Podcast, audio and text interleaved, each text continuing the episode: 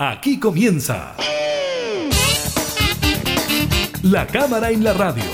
Una mirada amena a la agenda de trabajo de los diputados. Con la conducción de la periodista Gabriela Núñez. Información, música y actualidad. En La Cámara en la Radio. Por Radio Cámara de Diputados de Chile.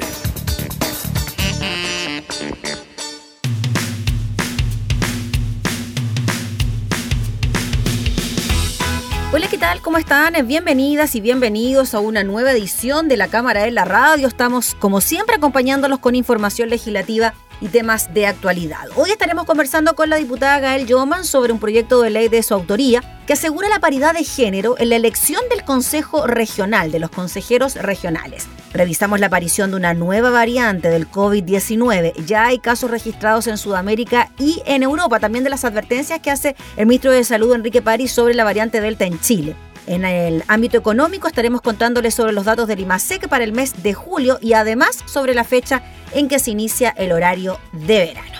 Iniciamos la cámara en la radio.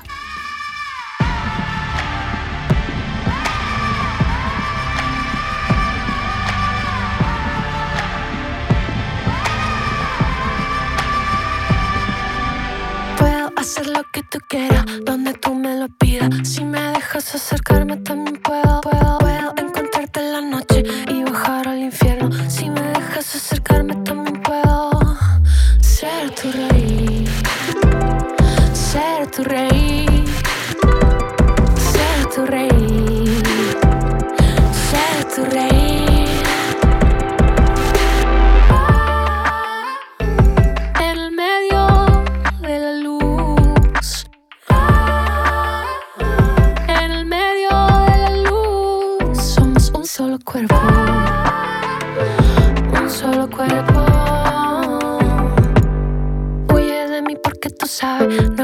querido hasta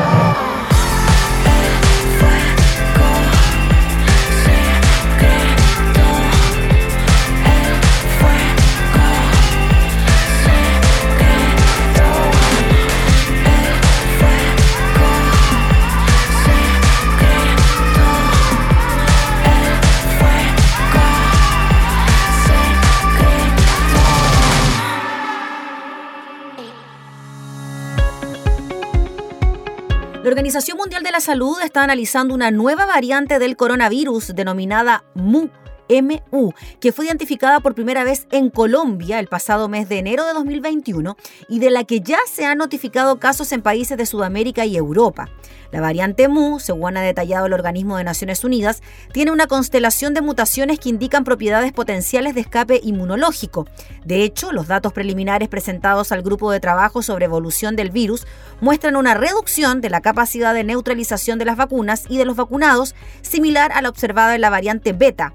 Si bien la OMS avisa que esto debe ser confirmado por otros estudios. Además, y aunque la prevalencia global de la variante MU entre los casos secuenciados ha disminuido y actualmente está por debajo del 0,1%, la OMS ha avisado de que la prevalencia en Colombia, un 39%, y en Ecuador, un 13%, ha aumentado sistemáticamente. La prevalencia notificada debe interpretarse teniendo en cuenta de la capacidad de secuenciación y de la puntualidad con que se comparten las secuencias que varían de un país a otro. Se necesitan más estudios para comprender las características fenotípicas y clínicas de esta variante, ha detallado el organismo. Al comienzo de esta semana, el Instituto Nacional de Enfermedades Transmisibles de Sudáfrica anunció la identificación de una nueva variante del coronavirus muy mutante, detectada originalmente en ese país y que también se ha hallado en otras naciones. La variante denominada C1.2 se identificó por primera vez el pasado mayo en dos provincias sudafricanas, Huatén, donde está Johannesburgo y la capital Pretoria, y la vecina Pumalanga, aunque ya se ha descubierto en las nueve provincias del país austral. Asimismo, se ha encontrado igualmente en naciones como Nueva Zelanda, Mauricio, Portugal o Suiza y comparten algunas mutaciones con otras variantes como la Delta o la Beta pero presentes otras únicas. Según indicó la científica Catherine Shepers, la nueva variante presenta hasta 59 mutaciones, que son muchas, si se toma en cuenta que otras variantes suelen tener alrededor de 25. De momento, y pese a su capacidad de mutación, la C.1.2 no es ni una variante preocupante ni una variante de interés, según el criterio clasificado de la OMS, porque se ha detectado como una frecuencia baja. En nuestro país, en tanto, el ministro de Salud Enrique París aseguró que podemos tener un brote del COVID-19 y hay que estar preparados. Si la variante Delta llega masivamente, los que van a sufrir son los que no se han vacunado, dijo el ministro. Según indicó el titular de salud, actualmente quedan a lo largo de todo Chile cerca de un millón de rezagados. La próxima semana, agregó, se debería retomar el calendario para los adolescentes de 13 y 14 años que quedaron pendientes por la falta de stock. Esta mañana el ministro de Salud, Enrique de París, se refirió en una entrevista en Radio Concierto acerca de la situación de la pandemia en el país y también de la variante Delta y sobre el estado de excepción. Esto luego de que Tarapacá y la región metropolitana cumplieran con los requisitos de porcentaje de población vacunada y con eso ya todo el país comenzó esta jornada con un toque de queda que comienza a la medianoche. Efectivamente, tenemos cifras muy positivas, pero sostuvo que están muy preocupados viendo lo que pasa en otros países con la variante Delta. Israel, por ejemplo, sostuvo hasta teniendo 10.900 casos diarios y ellos tienen una población menor a la de Chile.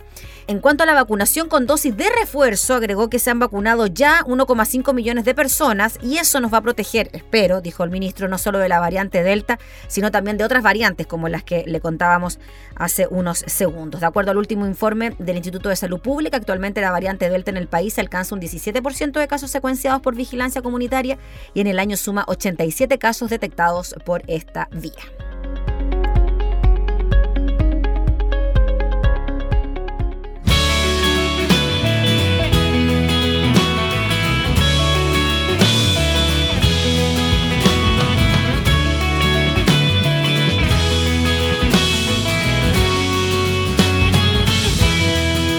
Despertar en las mañanas no me hace demasiado bien. Mirar por la ventana, el cielo oscurecer. Pasearme por la calle, que la gente pueda ver la montaña de tristezas que dejaste amanecer. La ciudad en que marchaste, las piedras que tiré, el sueño que mataste, la herida que sangré. Odié los uniformes, los verdugos de cuartel. La lucha lleva a cuestas la esperanza del atardecer. Mañana para ti, mañana no nacerá más mis ojos para ti. Los viejos son de lo peor, nunca tuvieron una pizca de razón, pero a mí los años no me hicieron muy feliz. Recordar es un paso en falso más, y quien quiere mirarse en un espejo que no quebrará. Mañana habrá promesas en mi puerta para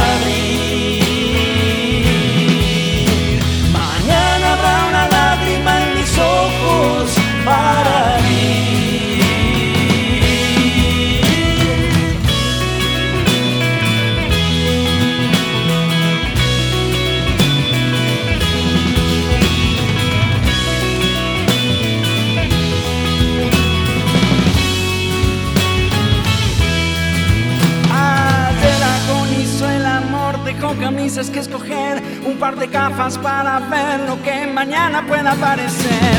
Ayer agonizó el amor, la muerte lo dejó escoger. ¿Y quién puede resucitar las flores que pisaste ayer? Demasiados imposibles para no morir feliz. ¿Para qué contar estrellas? ¿Para qué vivir por ti?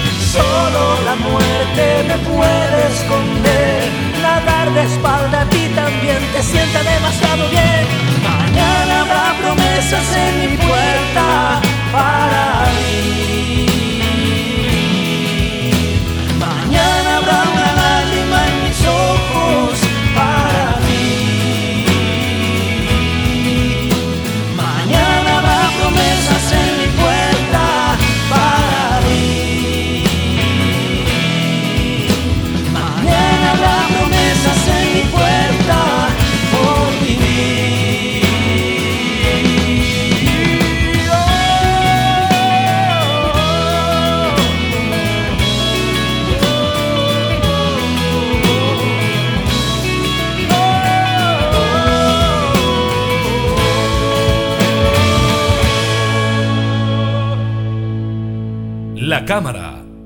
Radio. Un grupo de diputadas presentó un proyecto de ley que busca asegurar la paridad de género en la elección del Consejo Regional. Vamos a hablar de este tema con una de las autoras de la iniciativa, la diputada Gael Yomas. ¿Cómo está, diputada? Muchas gracias por recibirnos. Bien, muchas gracias a ustedes. Diputada, ¿Cuál es la situación hoy día en los consejos regionales en cuanto a la posible paridad que pudiese existir? No hay paridad y nos imaginamos que hay mayoritariamente presencia de hombres en los consejos regionales. Sí, o sea, pasa lo mismo que ocurre eh, más bien en prácticamente la mayoría de las instituciones cuando no existe una reglamentación, ¿cierto?, que impulsa la mayor participación de las mujeres. Actualmente, respecto a la legislación en materia de core, ni siquiera tenemos una ley de cuotas, ¿cierto?, para presentar las listas. Entonces, no, no, hay ni siquiera ese mínimo, a pesar de que ese proyecto de ley fue presentado, eh, se aprobó en la Comisión de Mujeres y Equidad de Género en la Cámara de Diputados y Diputadas, en la sala pasó al Senado, pero sin embargo eh, todavía no se aprueba, ¿cierto? Entonces, ni siquiera esa legislación mínima hoy día nos da la garantía de poder equiparar o más bien, yo diría como eh, dar un poquito más de democracia a las instituciones, porque cuando estamos hablando de la necesidad de incorporar a las mujeres, es para que también sean representadas según lo que estamos actualmente en la sociedad. O sea, de eso estamos hablando. Mayor democracia porque implica el hacerse cargo de que una institución que tenga el 11%, por ejemplo, como ocurre en las alcaldías, de participación de mujeres, ¿cierto? Es obviamente muy alejado de la realidad, de, de, la participación que nosotros tenemos en la sociedad. Entonces, de eso se trata. Eh, el proyecto lo que busca es aplicar la misma legislación que hicimos para eh, la Convención Constitucional en los consejos regionales eh, y por lo tanto estamos hablando de paridad en el ingreso, es decir, la presentación de la lista, y también paridad en el resultado. Eh, con las correcciones que vimos también que ocurrió, ocurrieron en, el, en, la Convención Constitucional y que permitió definitivamente el poder contar con esa participación en igualdad democrática, como mencionaba anteriormente. Sí, diputada, bueno, para estas elecciones de fin de año tenemos elecciones de consejeros regionales. Estaríamos muy al límite, ¿no? Muy al filo en caso de que esto pudiese aprobarse para estas elecciones, ¿no? Sí, eh, de todas formas que estamos bien al límite porque ni siquiera ha pasado esto el trámite, ¿cierto?, en, de la Cámara de Diputados. Eh, ahora, también nosotros la presentamos con el objetivo de instalar el mm. debate, porque nos parece que en las próximas elecciones esto no puede quedar simplemente como un hito que se hizo para la Convención Constitucional, ¿cierto? Porque la necesidad de dotar de esta paridad eh, en todos los órganos de representación, no solo es en este órgano que es fundante, que es el que va a redactar la nueva constitución, sino que también en el resto de los órganos de representación popular.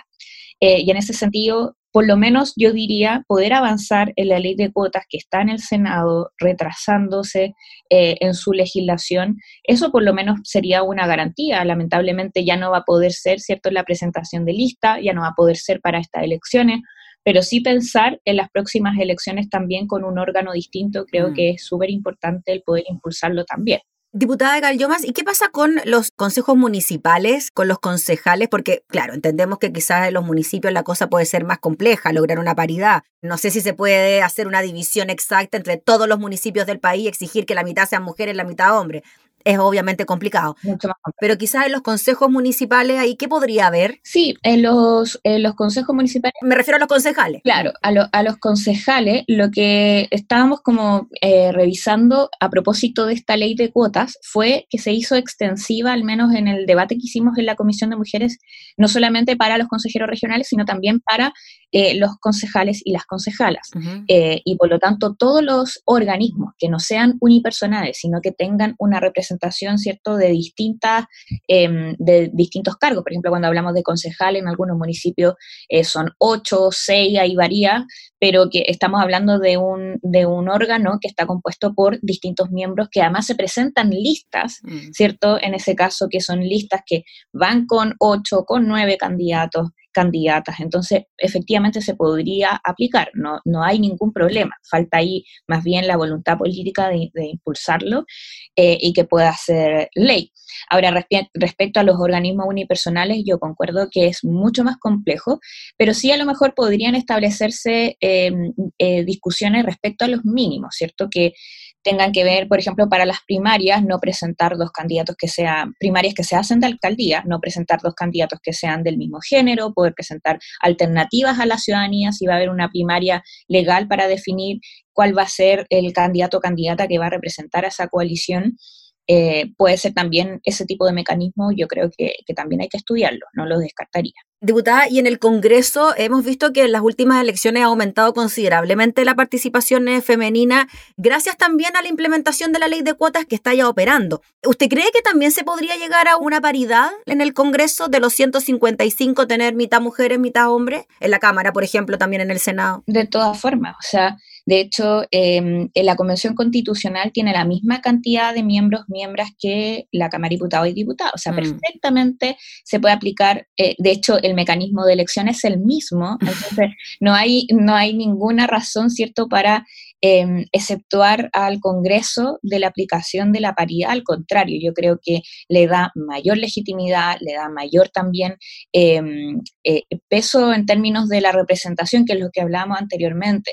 Yo espero de todas formas que eh, ahora en estas elecciones también exista cierto un impulso por parte de la ciudadanía de votar más mujeres, ¿cierto? Pero creo que también es importante eh, la legislación al respecto, porque tampoco se trata, ¿cierto?, de nuevamente como desequilibrar la balanza, al contrario, ¿cierto?, de que exista eh, mucha mayor representación de mujeres y la participación de los hombres en los cargos disminuya de manera radical. No se trata de eso, se trata de que seamos eh, cierto, eh, representantes en igualdad como estamos cierto, en la participación en la sociedad. De eso se trata. Entonces, creo que, sin duda va a ser relevante el poder avanzar. Yo espero además que el próximo Congreso lo haga con, mayor cierto énfasis que a lo mejor el que está saliendo, eh, entendiendo que además estamos hoy día en, momentos en que se va a iniciar campañas electorales y yo creo que estos temas deben ser temas fundamentales también para el debate eh, para las próximas elecciones. Mm. Diputada Gallomas, hemos estado hablando todo el rato de la ley de cuotas. Si usted nos puede explicar un poquito a, grueso modo en qué consiste esto para quienes no estén muy claros, en qué se traduce esta ley de cuotas.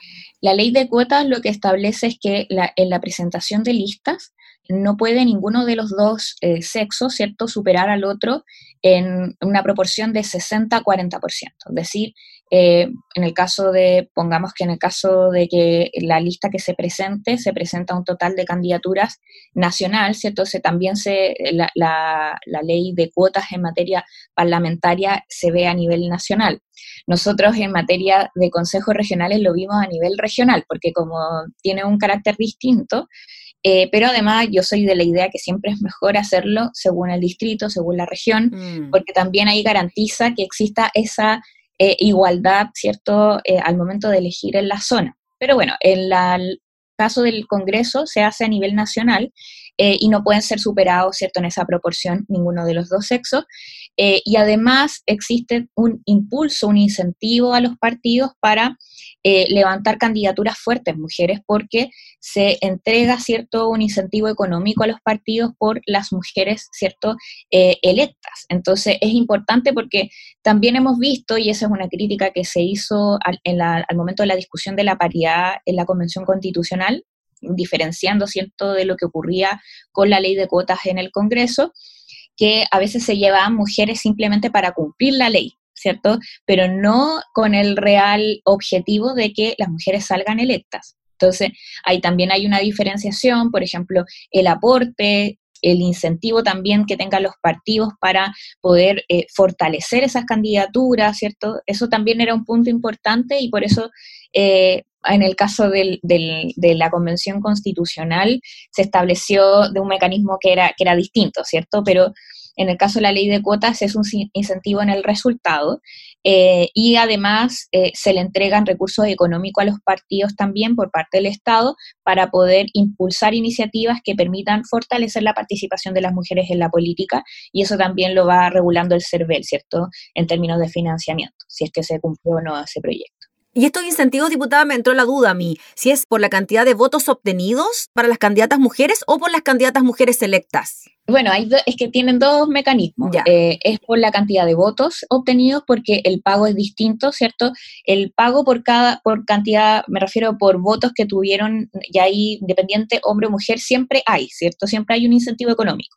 Es un poquito mayor en el caso de las mujeres por voto. Perfecto. Y además, por mujeres electas, se le entrega este incentivo económico, un mm. financiamiento a proyectos que puedan levantar los partidos políticos para poder impulsar y fortalecer la participación de las mujeres en la política. Esos son como los dos mecanismos que existen. Diputada, ya son cada vez menos las voces, pero siguen habiendo voces que dicen, por ejemplo, bueno, las mujeres que quieran optar a algún cargo de representación popular lo tienen que hacer por mérito propio, tienen que demostrar que están capacitadas para el cargo y no tienen que haber mayores facilidades, estímulos, incentivos para que puedan conseguirlo. ¿Qué le parece a usted que todavía sigan existiendo ese tipo de discursos frente a la participación femenina? Sí, yo llamaría ahí a la información, porque realmente eh, hay, por qué se, implementan este tipo de medidas tiene que ver porque hay brecha, ¿cierto?, de entrada de las mujeres en la política. No es que en el fondo eh, tengamos iguales condiciones para participar. O sea, esto mismo que estábamos hablando, a veces hay partidos que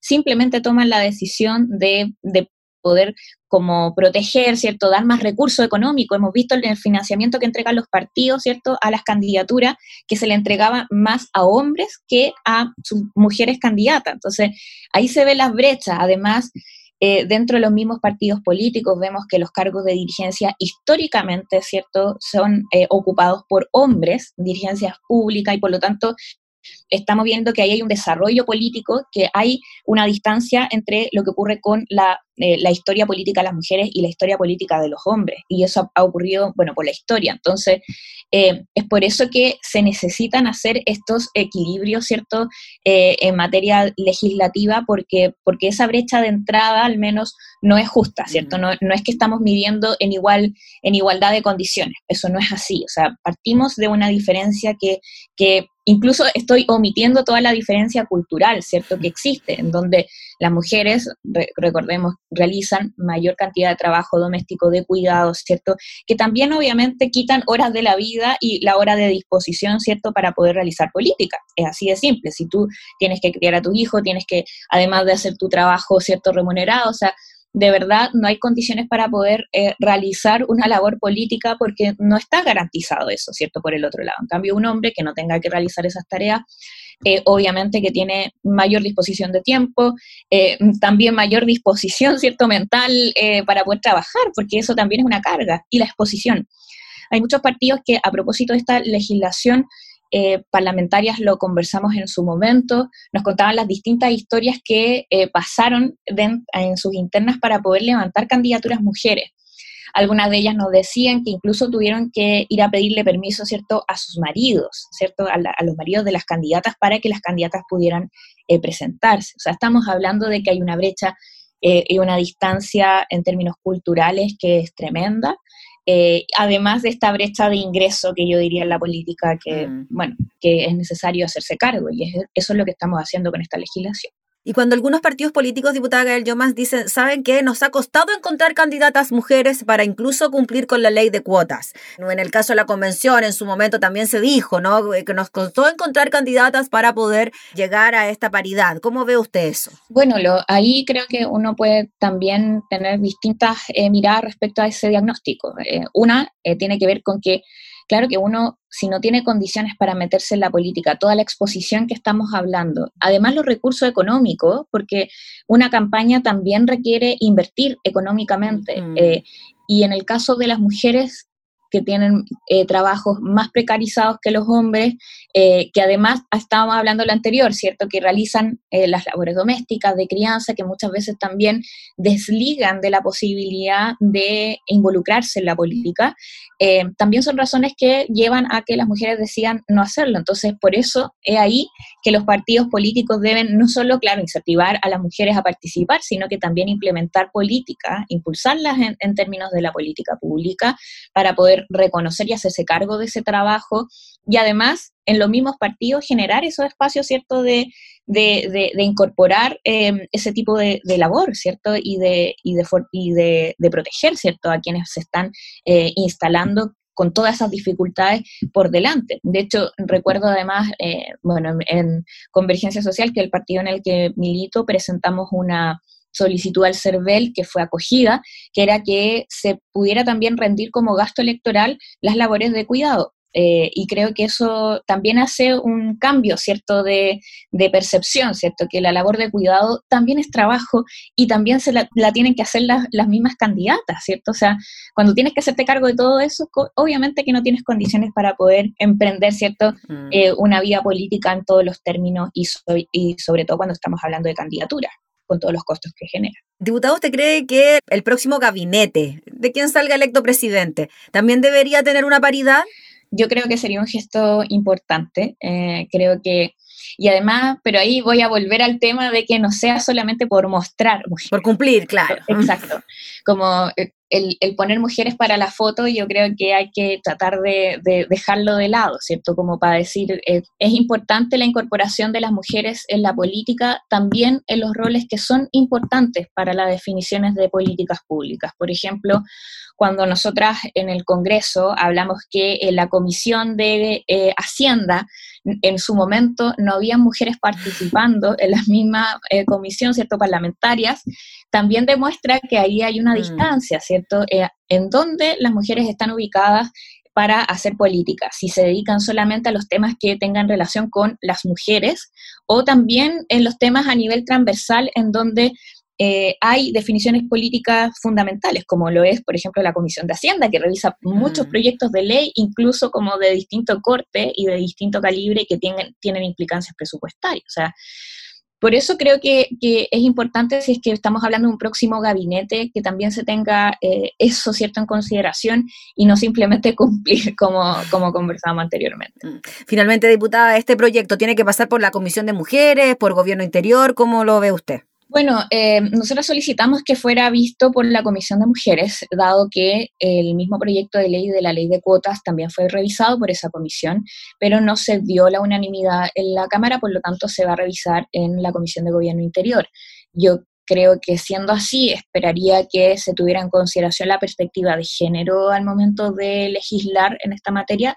Por eso consideraba que era importante que lo viera la Comisión de Mujeres, pero sin embargo eh, creo que ahí vamos a tener también quienes somos mocionantes y también los parlamentarios parlamentarias que son miembros de la Comisión de Gobierno Interior, tener eso en mente, ¿cierto? Tener perspectiva de género, óptica, em, en este caso feminista, que permita también avanzar con, con esa perspectiva también.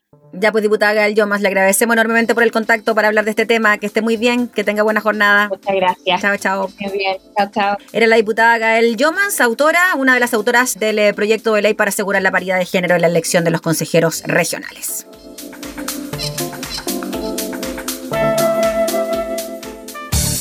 información parlamentaria, entrevistas, música y actualidad. Todo esto y mucho más en La Cámara en la Radio. La Cámara en la Radio. Con la conducción de la periodista Gabriela Núñez.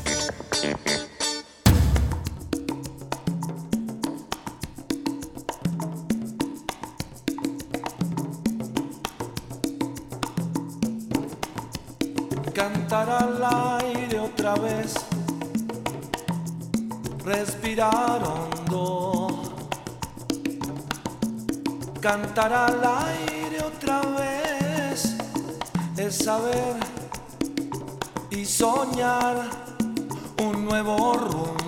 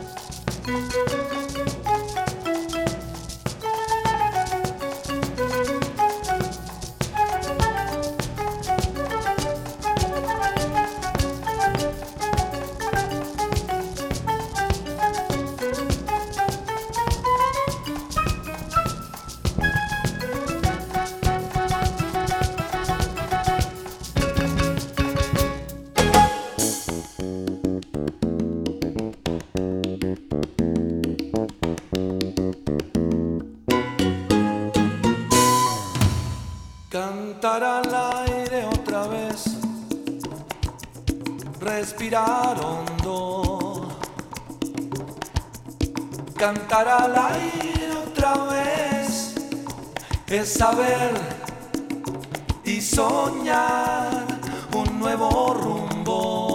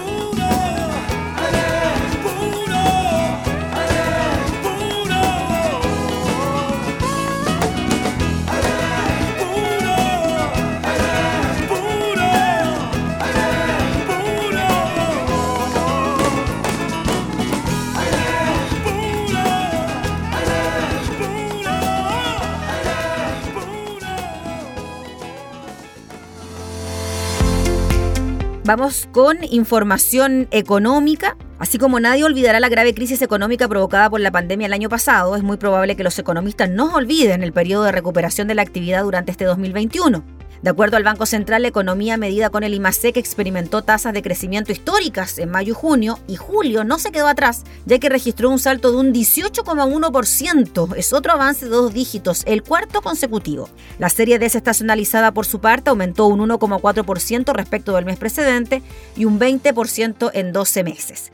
El Banco Central, más protagonista que nunca en estas horas tras la histórica alza de tasas y a puertas de presentar un nuevo IPOM, precisó que julio tuvo un día hábil menos que julio de 2020, Frente a este IPOM, contarles que finalmente el Banco Central subió la proyección de crecimiento a dos dígitos para este año, pero ajustó a la baja las perspectivas del 2022 y del 2023, señalando que espera que la economía crezca este año entre un 10,5 y un 11,5%, ubicándose nuevamente por sobre las estimaciones de consenso del mercado. El rango de crecimiento, dice el Banco Central, previsto para este año aumenta en respuesta a los datos efectivos superiores a lo esperado en el segundo trimestre y a una importante revisión al alza de la trayectoria del consumo. Dado este mayor impulso, la expectativa de inflación sube peligrosamente a niveles cercanos a un 6%. A esto se suma esta sorprendente alza de tasa en que se subió en 75 puntos base la tasa de interés para dejarla finalmente en un 1,5%. Volviendo al IMASEC del mes de julio, Contarles que la expansión está en línea con el grueso de las estimaciones de los expertos, que tiene como telón de fondo la apertura del país tras las largas cuarentenas, el mix de los retiros de fondos de las AFP y las ayudas estatales expresadas en bono y además el IFE universal. Con el resultado de julio, la economía chilena acumula una expansión de un 10,5% en los primeros siete meses del año y, bueno, se había previsto este crecimiento de un 8,5, un 9,5 en el anterior IPOM, pero ahora, en el del mes de septiembre, se dice entonces que la economía podría crecer entre un 10,5 y un 11,5%.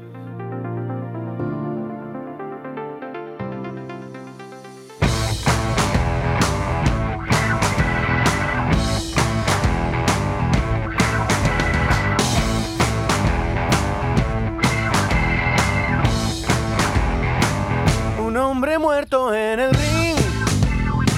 Sin reclamos llueve lágrimas. Su cuerpo resbala en el suelo. Pero se secará bajo tierra. Un hombre muerto en el ring. Se hacen agua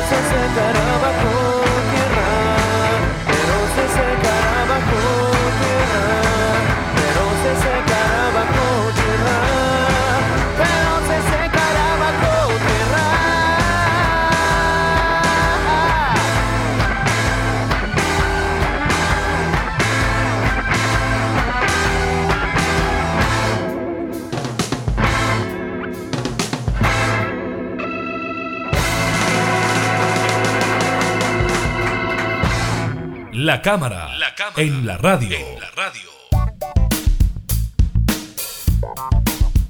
Este sábado 4 de septiembre, cuando los relojes marquen la medianoche, comenzará a regir oficialmente el horario de verano, por lo que deberán adelantarse los dispositivos en 60 minutos.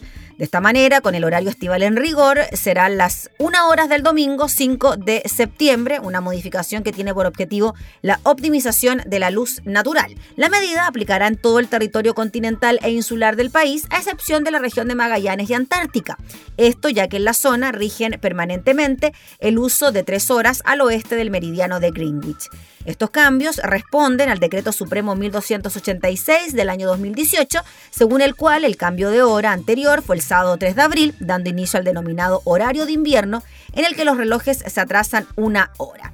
En dispositivos inteligentes como teléfonos y computadores usualmente se realiza el cambio de hora en forma automática, pero en algunos no por lo que no está de más revisar si se realizó o no el cambio correspondiente. En caso que se deba hacer manualmente, se debe ingresar a la sección de ajustes configuración del equipo y seleccionar la zona horaria GTM 03, Greenwich Mean Time. Otras sugerencias también aparecen en el diario La Tercera, revisar la configuración de todos los dispositivos que funcionan según la programación de una hora, como luces, calefacción o riego del jardín. Ante cualquier duda, se puede revisar una página que se llama Hora Oficial horooficial.cl y ahí claramente aparecen los horarios oficiales, legales, tanto para Isla de Pascua, Isla Gómez, lo estamos mirando acá, Chile continental, la región de Magallanes y la Antártica chilena y también el tiempo universal coordinado con la UTC.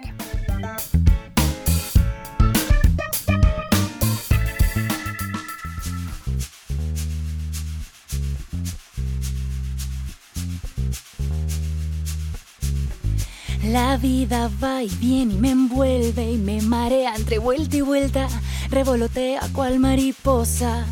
Y se pone graciosa, va jugueteando con mi destino, me pone trampas en el camino, que es por allá, que es por aquí, ay, y se burla de mí, lento, por Dios, más lento. Pero ella nunca espera, y es que de